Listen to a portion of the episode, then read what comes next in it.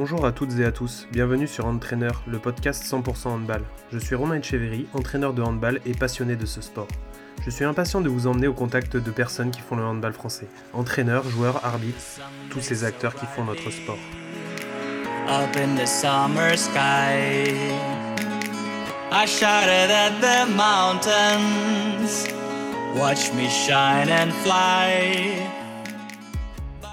Bonjour à toutes, bonjour à tous. Donc aujourd'hui, nous recevons Fabrice Bertrand. Donc bonjour Fabrice. Bonjour. Alors déjà, comment vas-tu? Eh ben, Écoute, tout va bien, je te remercie. Euh, la période n'est pas trop compliquée pour toi? Non, on réussit, on réussit à travailler. À aller, on va dire que la technologie euh, nous permet des choses euh, qu'on n'aurait pas pu faire il y, a, 10 ou 15 ans. Donc, donc ça va pour l'instant. Ouais. Et du coup, pour ton, pour ton activité, la, la visio n'est pas, trop, est pas trop gênante? On préfère, on préfère toujours être avec les athlètes dans, la même pièce ou dans la même salle. Maintenant, on s'adapte.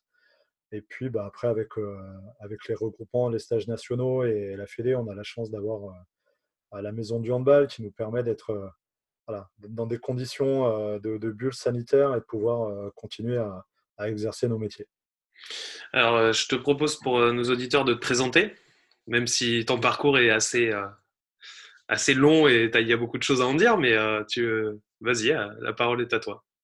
Eh ben, écoute, euh, moi je, suis d'abord un éducateur, hein, un éducateur de, handball, puisque j'exerce ce métier, j'ai 45 ans, hein, donc j'exerce ce métier depuis, depuis, depuis un peu plus de 20 ans. Et puis bah, j'ai fait un petit peu tous les métiers dans le handball. J'ai bah, eu la chance d'entraîner à, haut niveau, mais j'ai également euh, eu la chance euh, bah voilà, de pouvoir être un, vrai éducateur, euh, celui qui, met son short, ses baskets, qui accueille une trentaine de CE2 dans un tout petit gymnase dans, les quartiers à, Massy notamment. j'ai entraîné des, garçons, des filles de tous les âges, de tous les niveaux. Et, donc voilà, et aujourd'hui, ben, je suis le préparateur mental de, bah, par exemple du, Grand Nancy Métropole Handball, où je m'occupe plutôt de, leur jeune profil, euh, de, l'homme par exemple. Euh, et, puis, et puis aussi, je travaille avec la fédération sur la sélection jeune, donc les U17, U18, et puis également sur, sur la filière jeune, sur ce qu'on appelle nous les regroupements intergénérationnels et, les stages nationaux. Voilà, en quelques mots. J'ai vu également que tu avais alors c'est pas forcément en relation avec le hand, mais que tu avais quand même euh, une large palette en termes de prépa mentale, puisque j'ai vu que tu t'occupais aussi des, des footeuses, de l'e-sport, si je dis pas de bêtises, c'est ça? Ouais, exactement. C'est euh, le club d'e-sport de, Nantes, euh, avec, qui, avec qui je travaille actuellement. Bah, ça permet de. Étonnamment, mes, mes enfants sont, sont, beaucoup plus fiers de leur papa quand je leur parle de Nantes e-sport que, que, de l'équipe de France jeune. Mais euh, oui, on va dire que mon réseau fait que je travaille majoritairement avec des handballeurs et des handballeuses, euh, mais que j'ai aussi la chance euh, voilà, de, travailler dans d'autres sports. J'ai également une triathlète, par exemple, j'ai accompagné des judokas, un tennisman. Donc, donc voilà, je, je, me, je suis très curieux, je suis toujours heureux et enthousiaste de découvrir d'autres sports en tout cas. Alors, avant qu'on fasse un petit, euh, projet, une petite projection sur, euh, sur toi en tant qu'entraîneur, euh, on va essayer de mettre un peu en lumière ton activité. Du coup, est-ce que tu peux nous en dire un petit peu plus sur la prépa mentale, comment tu y es venu et puis un petit peu ce qui se cache derrière, derrière tout ça? Ouais. Alors, comment j'y suis venu? Ben, Moi, déjà, en tant qu'entraîneur, j'ai un parcours de formation qui est, très classique, en fait. Je me, suis formé au fur et à mesure des, années. Et puis après avoir passé un entraîneur fédéral enfant, jeune et adulte, j'étais arrivé un peu au bout de ce que, de ce que la fédération proposait. c'est l'époque où moi je suis arrivé au Havre, où Aurélien Durafour me demandait de, de, prendre la préparation physique des joueuses pro. Euh, j'étais déjà un petit peu, j'avais déjà de l'appétence pour la prépa physique parce que, euh, parce que bah, je suis bourguignon, donc j'ai côtoyé, euh, j'ai eu la chance de côtoyer Gilles Cometti et, Alain Quintalet. J'avais déjà un petit peu cette fibre-là. Donc j'ai passé un DU de prépa physique pour un peu voilà, cautionner et puis remettre à jour mes, mes compétences. Et bah, déjà avec les gamines du centre de formation, je me souviens de, joueuses voilà, qui sont arrivées qui au mois de juin était encore, encore en pôle, qui faisait une reprise le 15 ou le 20 juillet avec, avec la D1. Et puis le mois d'octobre, les gamines, elles étaient propulsées sur une Coupe d'Europe. Et donc, on avait à peu près la sensation qu'on bossait correctement au niveau handball, qu'on bossait correctement au niveau physique, mais que pour autant, bah, y il y avait des, athlètes, des joueuses qui avaient du mal à, franchir, à dépasser leur plafond de verre. Et puis, c'était encore plus prégnant à, mon arrivée au pôle, en Poitou-Charentes, au tatou avec Christophe, euh, Christophe Kayabé. Euh, on a échangé là-dessus sur euh, bah, la nécessité de mieux accompagner les joueuses. Et c'est à ce moment-là que moi j'ai entamé ces démarches-là. C'était en 2014 ou 2015, je crois, que j'ai entamé cette démarche de, formation. Ça faisait déjà longtemps que j'y réfléchissais. Mais pour moi, il était bah, vraiment important de développer des compétences, des savoir-faire, des outils en termes d'accompagnement et de coaching et de préparation mentale. D'accord. Et alors, du coup, euh, si aujourd'hui euh, tu, devais nous présenter l'activité un petit peu, euh, qu'est-ce que, comment tu, pourrais la présenter? Alors, je pourrais déjà dire ce que la prépa mentale n'est pas, pour pas tout de suite répondre à cette question. déjà, le préparateur mental, il ne fait pas de psychologie. Alors, la prépa mentale, c'est une discipline qui est issue de la psycho du sport le préparateur mental, il n'est pas nécessairement un psychologue. Et on va dire que les psychologues sont souvent des thérapeutes qui vont apporter, euh, je veux dire, des, euh, soins à des patients qui sont en souffrance sur des problématiques type euh, ben, un divorce, un deuil, etc., des addictions. le préparateur mental, lui, bah, comme le préparateur physique, en fait, on a une action très technique, très mécanique. moi, je parle d'entraînement mental ou du développement des habiletés mentales en clair, euh, si demain tu as affaire à un préparateur physique euh, et que la commande c'est de développer ton explosivité, bah, probablement tu vas faire des choses comme euh, du demi-squat, tu vas faire beaucoup de gainage pour qu'il y ait le transfert de force, etc. etc. Bah, la préparation mentale, c'est exactement la même chose. Si demain tu viens me voir pour une problématique, moi je ne sais pas, de gestion des émotions, bah, c'est un savoir-faire qui s'entraîne, qui s'exerce, et donc, on va mettre en place une planification d'entraînement comme on le ferait en préparation physique, comme tous les entraîneurs de handball le font avec euh, bah, le, développement, je ne sais pas moi, l'attaque de la 06 par exemple. Tu vas programmer tes contenus sur euh, euh, deux semaines, trois semaines, un mois, et ben, la prépa mentale, tu vas faire exactement la même chose. Et du coup, ce que ça n'est pas, il n'y a pas de baguette magique. moi, je ne suis, suis pas magicien, je n'ai pas une baguette magique qui permet de régler les problèmes des athlètes euh, d'un claquement de doigts ou, d'un coup de baguette. On parle bien d'entraînement. Et donc, il faut développer des habiletés, des savoir-faire. Et du coup, est-ce que, euh, comme c'est quelque chose de très spécifique et dans lequel j'imagine il faut que l'athlète euh, soit à 100% avec toi, est-ce que des fois, ben, tu n'y arrives pas parce que l'athlète n'a pas les pas l'ouverture pour arriver à, se développer à ce niveau-là? Alors, en effet, au début, il y a, on va dire, il y a une éducation à faire et des athlètes, alors pas de tous les athlètes, hein, mais il y a parfois une éducation à faire euh, des athlètes ou des entraîneurs ou des élus euh, de club, parfois ou des trois à euh, parce que la préparation mentale, c'est encore peu diffusé, en tout cas dans notre sport, le handball, ce qui n'est pas le cas dans d'autres disciplines. Aujourd'hui, si tu fais, si tu, si tu fais de la voile, par exemple, et que tu es en pôle espoir de voile, tu peux être en pôle espoir à 12 ou 13 ans. À 12 ou 13 ans, si tu es une petite voileuse, bah, tu as déjà l'habitude de voir un préparateur mental tous les mercredis sur le plan d'eau, dans l'optimiste à côté de toi en fait. J'entends beaucoup, euh, j'entends, j'entends pas beaucoup, mais j'entends souvent des réflexions du type Ah non, mais lui, il n'a pas de mental, de toute façon, il n'arrivera jamais à rien. Puis souvent, on reste à ce constat-là, mais on ne dit pas ben, Ok, mais en fait, il y a des leviers sur lesquels on peut agir. Et souvent, on a on a cette idée qui est, tout à fait erronée, que le mental, bah, c'est un truc que euh, papa, maman t'ont donné à la naissance, qui est un petit peu génétique. Et puis, bah, tu as un quota de mental et bah, tu te démerdes avec pour toute ta vie. Or, ce n'est pas le cas, en fait. Euh, apprendre à se concentrer, apprendre à gérer ses émotions, apprendre à gérer son stress, euh, ce sont des, habiletés qui, qui s'enseignent et qui se développent, en fait. Oui, j'imagine qu'il y a beaucoup d'exercices. Euh, c'est la répétition euh, des choses, bah, comme euh, de l'entraînement classique, comme tu disais, qui fait qu'on se développe là-dessus aussi. Exactement. Exactement. Pour prendre l'exemple, je ne sais pas, par, exemple, pour prendre un exemple tout bête de, l'imagerie mentale, on fait beaucoup d'imagerie mentale, notamment sur, sur les regroupements intergénérationnels à la Fédé avec Christian Ramos, qui est le préparateur mental qui intervient avec moi sur, la filière. Christian, lui, qui est sur les juniors. On est tous les deux sur, sur les RIGE. Et bah, en fait, sur les premières séances d'imagerie mentale, comme les joueuses, elles ne sont pas forcément habituées à se visualiser en situation, etc. Et puis qu'elles ont une capacité d'attention qui, elle aussi, euh, nécessite d'être développée. Bah, par exemple, on va faire des séances très courtes d'imagerie mentale de 5-6 minutes. Et puis, petit à petit, les séances vont être un peu plus longues, beaucoup plus précises. Et donc, bah, encore une fois, ce sont des savoir-faire qui nécessitent d'être répétés et entraînés.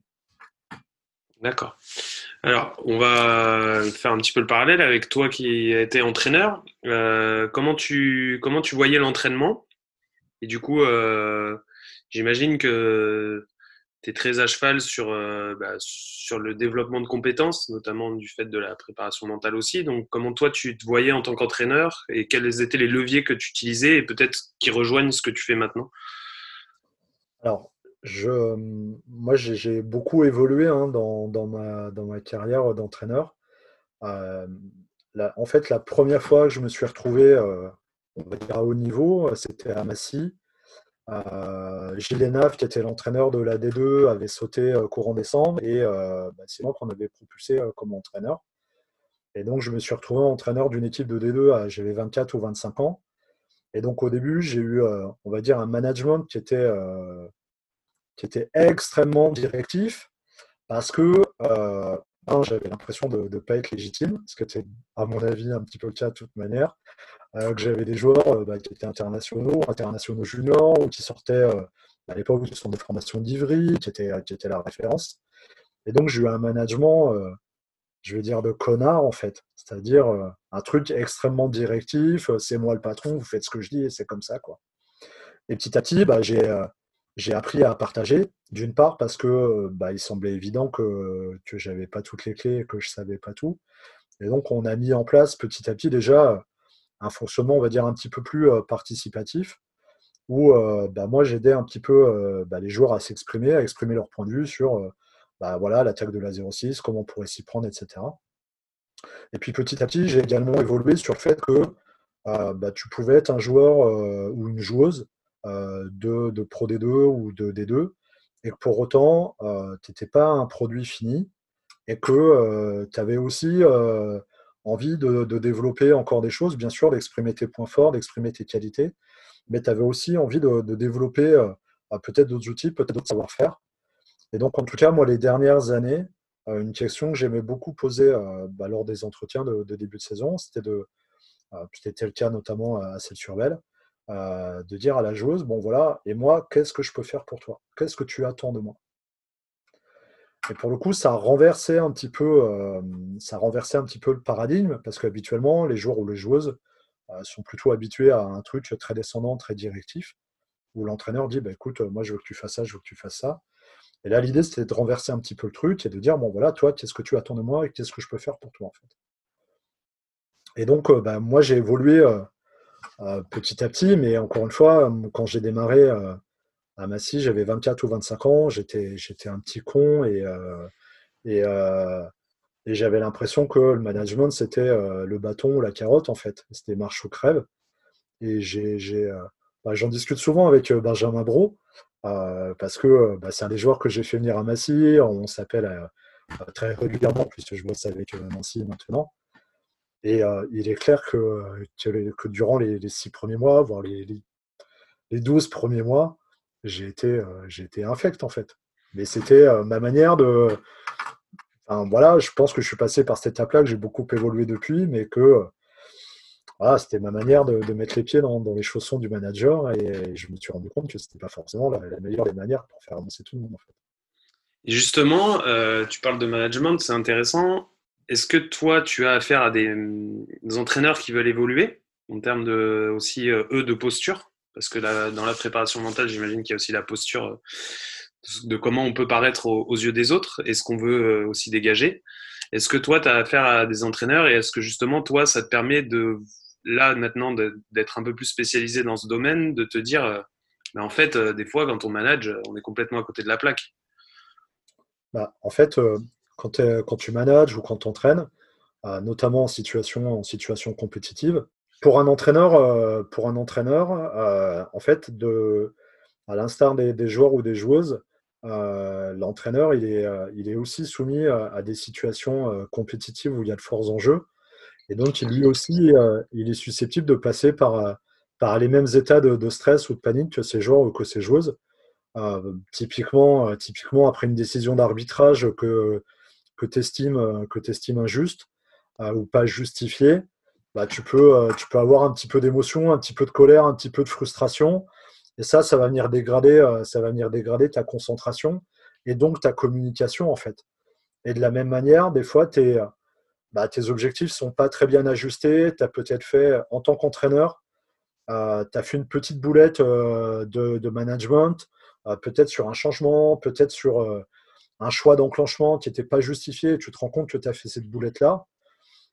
Et si à ce moment-là, tu commences à enclencher une machine de motivation euh, centrée sur des objectifs de résultats, c'est-à-dire, il faut absolument que le prochain on le mette, etc., bah, en fait, tu vas faire que grossir le stress et la panique.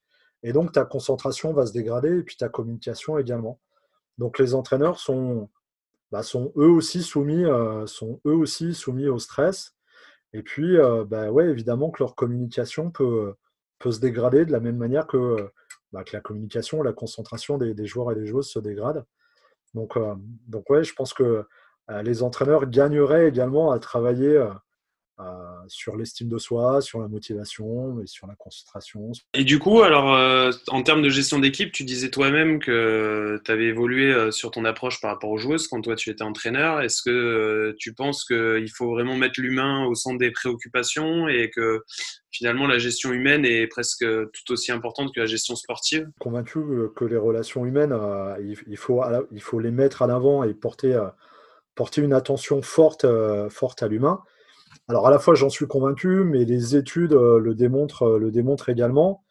Et puis, euh, si je te posais la question à toi en tant que... Alors peut-être tu joues encore, mais si tu te souviens de, tes catégories moins de 13 ou moins de 15, si tu te souviens de tes entraîneurs, tu vas te souvenir d'eux, évidemment, et tu vas te souvenir de, de l'enthousiasme qu'ils avaient ou pas, de la rigueur qu'ils avaient ou pas, leur façon, leur manière d'accorder de l'importance aux attitudes et à, l'être humain. Et en fait, assez rarement, les gens me disent Ah, je me souviens de mon entraîneur en moins de 13, il est très, très, très, très bon pour la gestion de l'avantage à la périphérie. Il n'y a, personne qui, il a personne qui se redit ça. La plupart des gens, quand ils, quand ils évoquent, bah, quand ils évoquent leur, entraîneur de, de, quand ils étaient plus jeunes, en fait, euh, ils vont, ils vont euh, souvent amener des réflexions liées ouais, à l'enthousiasme, à, l'énergie qu'il dégageait, à, la façon dont l'entraîneur avait de, les faire se dépasser, au goût de l'effort qu'il leur avait inculqué ou pas. Et donc pour moi, il est évident que euh, on doit aussi se, centrer là-dessus. L'entraîneur, ce n'est pas juste le type qui arrive et euh, qui, a, qui, a, conçu une super séance sur le papier et qui va l'animer euh, tel un robot. et, puis, et, puis, et puis basta en fait. Ouais. Et justement, toi qui as affaire, alors j'imagine à des professionnels, mais aussi à des amateurs ou des semi-professionnels, euh, comment tu comment arrives à, à les emmener à une gestion du travail et de l'activité? Est-ce que des fois c'est pas compliqué parce que le travail s'est mal passé, donc du coup on a du mal à, à couper complètement, on a la tête ailleurs. Enfin, comment tu arrives à les emmener à, vraiment euh, faire une, disparité entre les deux? Alors, il y a, plusieurs, euh, il y a plusieurs choses. C'est vrai que pour les, va dire que pour le public, euh, les athlètes qui sont professionnels, dont c'est le métier et qui se consacrent à ça, c'est évidemment beaucoup plus facile de, programmer de la prépa mentale parce que bah, ça va se caler assez naturellement dans leur emploi du temps. On va dire que pour euh, tous les niveaux intermédiaires, c'est plus difficile, en effet, tu as, tu as raison. Après, il y, a, plusieurs choses. Il y a déjà le fait que bah, on s'attache à construire des sas entre euh, la vie perso, le boulot et, euh, et, l'entraînement pour que l'entraînement soit le plus bénéfique possible. Et puis, il y a aussi le fait que, bah, de la même façon que quand tu fais de la préparation physique avec un groupe de N2, par exemple, tu ne vas pas pouvoir faire exactement les mêmes choses qui est un groupe de, en D1 ou en D2 parce que, bah, parce que les mecs ou les joueuses n'ont pas autant de temps à y consacrer. Bah, en fait, on va faire exactement la même chose en prépa mentale. la planification, on va l'étirer un petit peu, on va l'étirer un petit peu plus et on va programmer les contenus en fonction des temps dont les athlètes disposent. Par exemple, tu peux jouer en N2 et être, bah, être encore étudiant. Euh, et donc, tu as peut-être un peu plus de facilité à, caler des créneaux euh, dans ta journée. Euh, mais tu peux aussi jouer en N2 et travailler, j'en sais rien moi, au guichet de la banque du coin. Et du coup, tu as des horaires de bureau. Et pour toi, la prépa mentale, bah, tu vas la décaler un peu plus dans la soirée ou dans le week-end. Donc, dans tous les cas, il n'y a pas de recette toute faite. Nous, notre boulot de préparateur mental, c'est d'aménager les contenus à la fois aux besoins de la personne, c'est une évidence, mais à la fois ce qu'elle va être euh, en capacité de pouvoir faire et en capacité de pouvoir travailler. D'accord. Alors, est-ce que tu pourrais nous expliquer un petit peu ce qu'est une journée type pour toi, une semaine type, comment ça s'organise du coup? Alors, euh, bah, je vais faire deux, deux, distinctions. Il y a quand je suis en stage avec la sélection, parce que là, pour le coup, c'est vraiment différent. Euh, en stage avec la sélection, bah, comme ça va être le cas au mois de décembre, donc c'est le premier rassemblement des, U17, de la génération 2004-2005 qui va jouer euh, les championnats d'Europe normalement euh, à l'été euh, prochain. Donc elles, vont avoir une ou deux séances de handball par jour. En plus du handball, il y a du soutien scolaire pour une bonne partie d'entre elles. En plus du soutien scolaire, bah, il y a des soins ou du travail physique particulier ou du travail de prophylaxie particulier. Et donc, avec la sélection, moi, mon travail consiste à à la fois, euh, on va dire, générer de la cohésion de groupe, c'est-à-dire qu'on va faire notamment des séances collectives, surtout que là, c'est vraiment le premier rassemblement de, la sélection. Donc, il y a besoin de construire une identité, euh, une identité France autour de valeurs, de valeurs qu'on va décliner en comportement euh, sur le terrain. Et puis, bah, il y a aussi tout le travail de suivi individuel, donc bah, des entretiens, euh, quand les joueuses ne s'entraînent pas, qu'elles n'ont pas soutien scolaire, on va caler des entretiens pour avancer en fonction des, bah, problématiques euh, très singulières, très particulières de chacune des joueuses. Ça, c'est pour le boulot en sélection. Et puis, bah, quand je suis pas avec la sélection, bah, je, je fais des coachings à peu près toute ma journée. Euh, coaching qui dure à peu près une heure, une heure et demie. en visio en ce moment parce que, la contrainte, la contrainte nous, l'impose. Et donc, de la même façon que je prends souvent l'exemple d'un prépa physique, hein, mais euh, si j'étais préparateur physique ou coach personnel, je ne sais pas comment le dire, bah, je ferais des séances d'une heure avec euh, des athlètes. Bah, là, euh, je fais des séances d'une heure avec des athlètes, sauf qu'on fait de la prépa mentale en fait. Du coup, tu fais des séances où des fois tu en as plusieurs ou c'est toujours individualisé? Alors c'est souvent individualisé, mais parfois il y a des problématiques, qui, il y a des problématiques qui se regroupent et qui ne nécessitent pas une confidentialité des échanges. Ouais. Euh, bah, typiquement, quand on ne va pas travailler sur l'estime de soi, etc.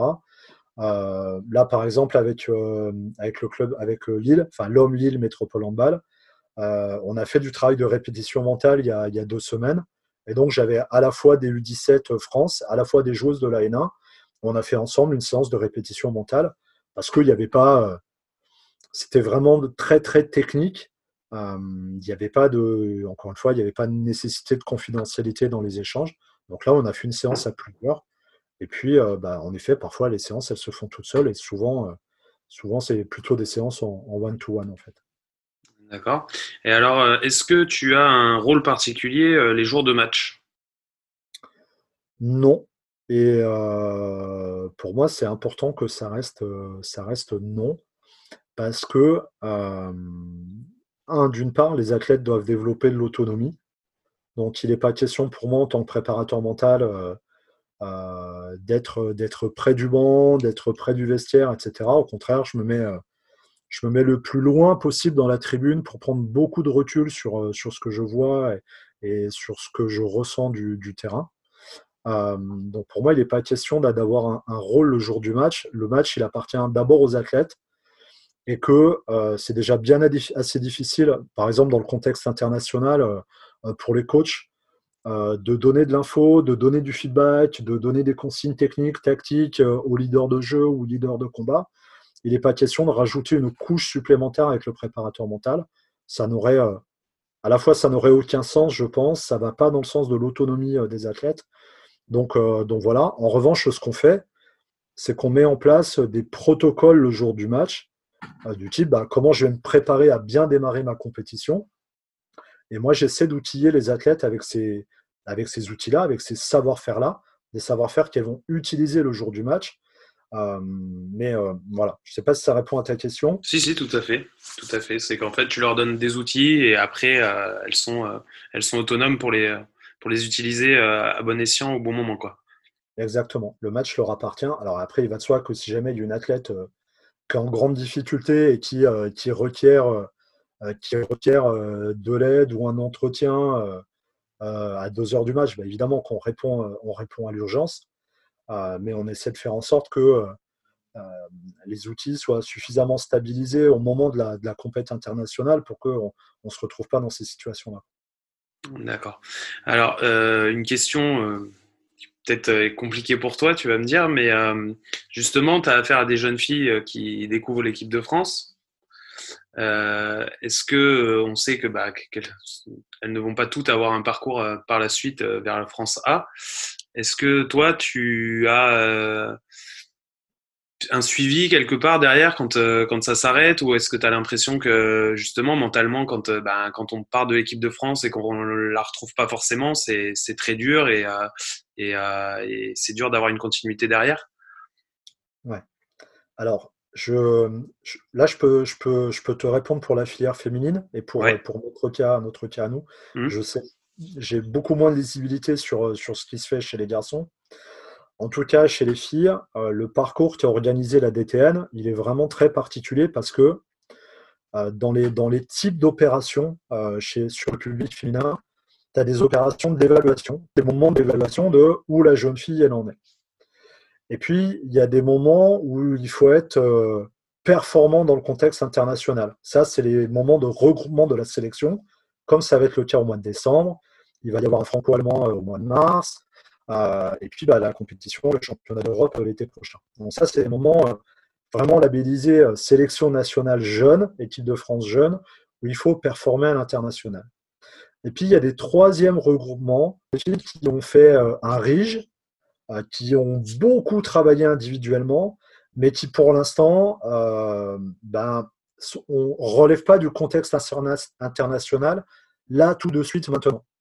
Et donc, en fait, ça nous permet d'avoir une grosse cohorte de joueuses, un gros contingent de joueuses, par exemple sur la génération 2004-2005, mais c'était aussi le cas sur les 2002-2003.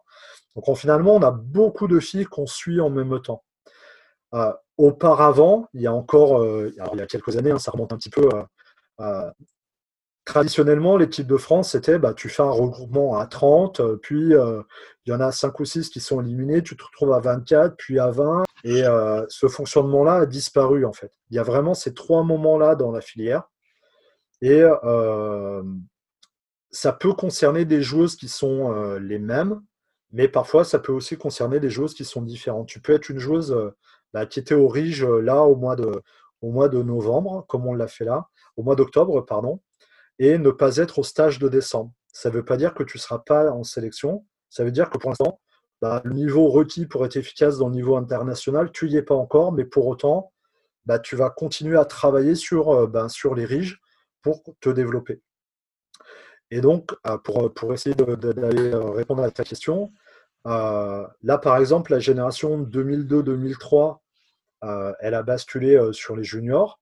Il y a évidemment des joueuses bah, qui étaient, par exemple, sur l'équipe de France jeune. Pourtant, bah, ces joueuses-là, elles ne sont pas perdues de vue. Déjà parce que Eric, il rebrasse souvent les, collectifs. Et puis qu'en fait, on a gardé des liens avec les joueuses. Donc, bah, en fait, on prend des nouvelles comme un entraîneur le ferait avec des athlètes qu'il a, entraînés.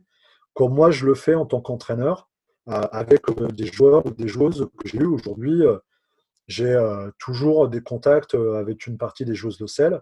Ou des contacts avec les joueurs de Massy parce que bah, c'est des gens que j'ai entraînés avec qui on a des, des relations en fait. Alors, une question un petit peu à part. Est-ce que tu considères que le gardien de but a besoin d'une préparation mentale particulière? Alors, je dirais que le gardien de but a besoin d'une préparation mentale au même titre que, euh, que les autres joueurs, euh, mais une préparation mentale qui prenne en compte sa, la singularité du poste. Ce qu'il y a d'extrêmement difficile pour le, gardien de but.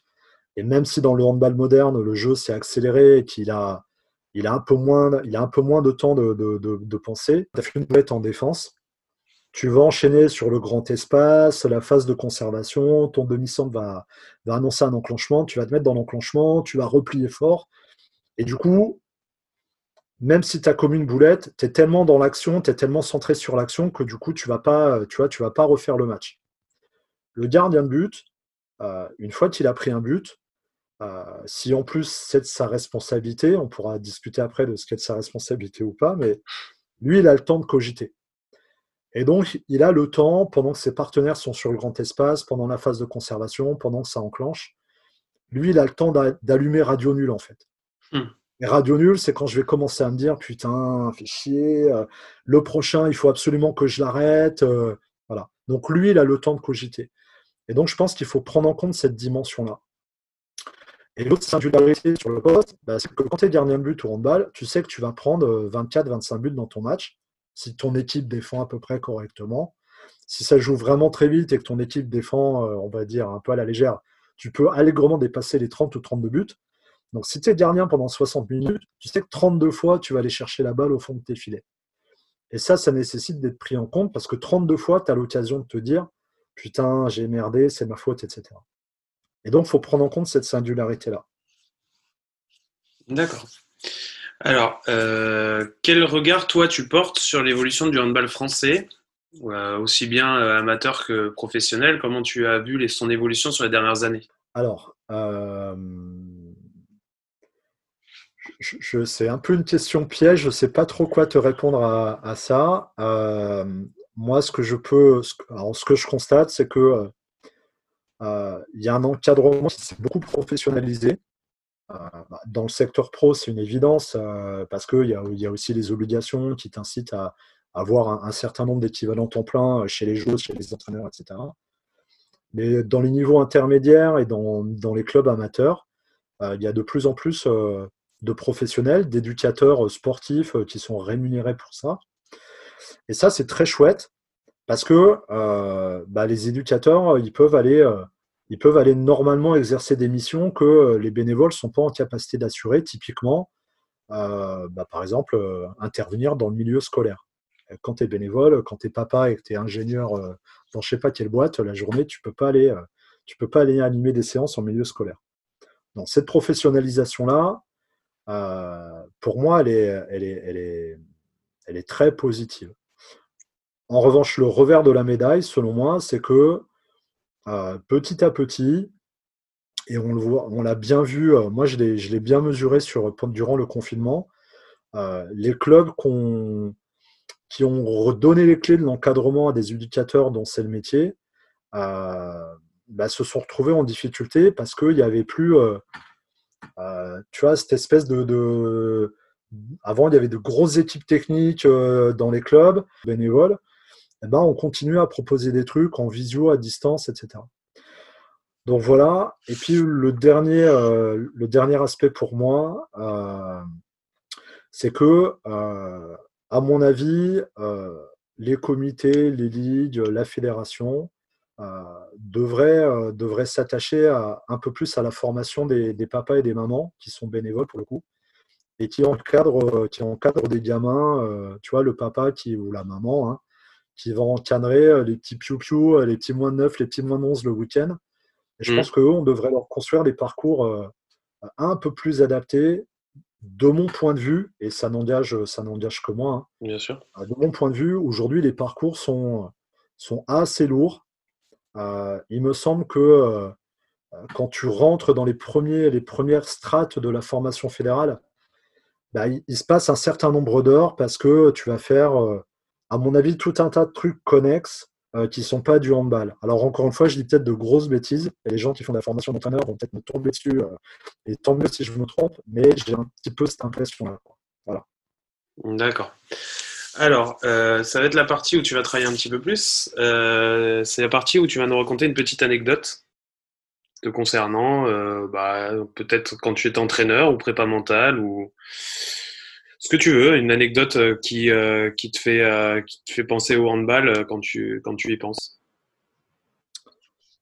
alors j'ai une anecdote, j'ai une anecdote avec la sélection et une joueuse également. Alors c'est la même anecdote puisque c'est la même avec la sélection. On est au championnat d'Europe, on fait un parcours plutôt exemplaire dans phase de poule et en quart de finale et on perd la demi-finale contre les Suédoises d'un but. On perd 20-19 et finalement alors on avait fait un parcours plutôt réussi jusque-là. On se retrouve à jouer une place 3-4, alors qu'évidemment, tout le monde aurait aimé euh, jouer la place 1-2. Euh, et l'anecdote, c'est que euh, c'est une anecdote chinoise, en fait. Figure-toi que les Chinois, ils ont un mot pour dire crise et un mot pour dire opportunité, qui est le même mot. Ce mot-là, c'est Weiji. Ça s'écrit W-E-I-J-I. Et pour les Chinois, Weiji, ça veut dire qu'en toute crise, il y a des opportunités. On a fait ce qu'on devait, ça n'a pas suffi. On est victime d'un accident et on est en crise. Maintenant, qu'est-ce que cette crise va dire de nous? La joueuse qui s'était blessée, ben, est-ce que euh, cette crise que tu rencontres, euh, elle va dire de toi que tu es une joueuse qui renonce, qui, euh, qui abandonne, ou est-ce que elle va révéler au contraire une battante, une conquérante? Voilà. Est-ce que tu vas te servir de cette crise-là comme une opportunité? Et ce mot-là, Weji, euh, bah, c'est un mot, c'est un concept que partagent, que partage les 2002-2003. Hein. Et je pense que ça, ça résume bien, ça résume bien, euh, voilà, euh, en tout cas une philosophie. Ok, belle anecdote. Alors, euh, si tu avais une, un joueur ou une joueuse à retenir de ton parcours qui t'a vraiment marqué? Ah, c'est difficile, il y en a eu, il y en a eu beaucoup. Euh, dans les joueuses, je pense, je pense à une arrière-gauche de, de Celle-sur-Belle, Maya Uzma, une internationale slovène. Euh, une grande arrière-gauche, exemplaire de, professionnalisme. Une joueuse exemplaire, exemplaire de professionnalisme. à celle, je pense encore à Céline Senamo. Sur la sélection, je pense à des joueuses comme bah, Lucie Modenel, Léna Granvaux, des, des, gens à fort caractère alors j'ai peur d'en oublier. Hein. Euh, dans les joueurs, je pense, euh, je pense notamment bah, à, Benjamin Bro. Parce que Benjamin Bro, euh, quand, je l'ai fait venir à Massy, c'était le demi-centre de la Roberto. Et pour faire le lien avec le mental, Benjamin Bro, il avait un déportement à, l'opposé du bras qui me faisait mal à la tête. Il croisait ses appuis, il armait mal son bras droit. Franchement, je trouvais ça dégueulasse. C'était efficace pourtant. Mais je me souviens que les premiers mois, je lui ai cassé la tête en lui disant Mais Benjamin, mais c'est pas comme ça qu'on déborde, tu dois pas croiser les appuis, etc. Et je me rends compte maintenant du ridicule de la chose parce que, bah parce que lui, il était efficace en faisant ça, en fait. Et il n'y avait pas de raison que, que je l'assomme avec de la théorie biomécanique sur non, c'est pas comme ça qu'on doit déborder. Aujourd'hui, en tout cas, c'est des erreurs que je referai plus.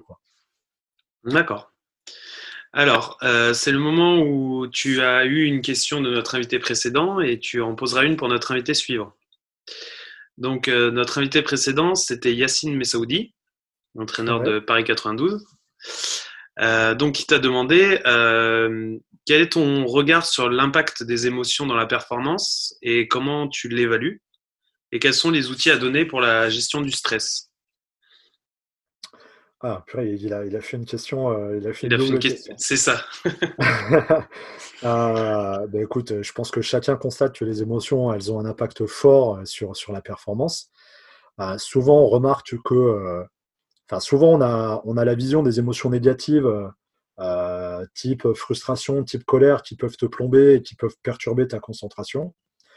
Euh, donc évidemment qu'il faut apprendre aux athlètes à switcher, c'est-à-dire à basculer sur des émotions, je ne vais pas dire des émotions positives, parce qu'on n'est pas au pays des bisounours, je vais dire des émotions qui sont propices à la performance, à, convertir des situations dans lesquelles ils ont été en réussite, dans lesquelles ils se sont vraiment sentis en confiance, stabiliser ce qui va bien, pour apprendre à construire dessus et s'en servir dans les moments de difficulté. Et puis bah, par rapport au stress, je ne vais pas pouvoir répondre à Yacine. Euh, le stress, en gros, c'est un décalage entre les ressources que tu perçois chez toi et la perception que tu as de la demande. C'est ce décalage-là qui crée le stress. Peut-être de ta motivation qui n'est pas très bien ajustée, du type euh, Oh là c'est ma première sélection en équipe de France, je dois être absolument bonne, absolument performante. Il faut aussi se fixer des objectifs de transformation. Donc le stress, il peut venir de plein de causes différentes. Voilà. D'accord. Alors, euh, toi, ta question va être euh, ben, pour un préparateur physique, donc tu vas être content. le préparateur physique euh, du Brest Handball qui est Tanguy Fab. Donc voilà, ça sera notre prochain invité, donc tu peux lui poser ce que tu veux. Tu as le choix.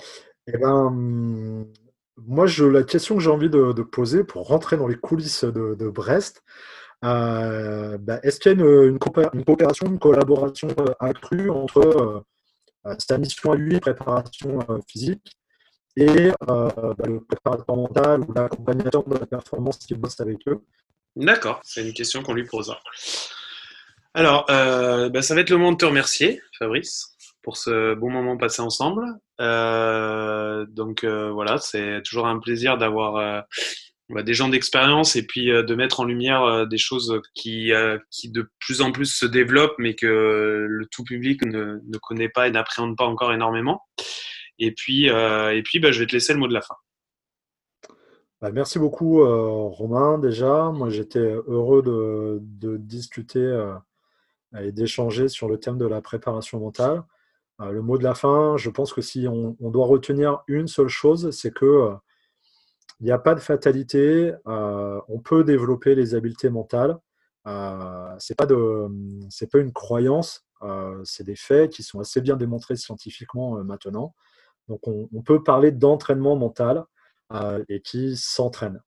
Voilà. Ok. Eh ben, merci beaucoup à toi. Merci beaucoup. À bientôt. À bientôt. crying, our world torn asunder. Her heart said goodbye. Now I'm standing in our ashes, feeling the sunshine once again. I moved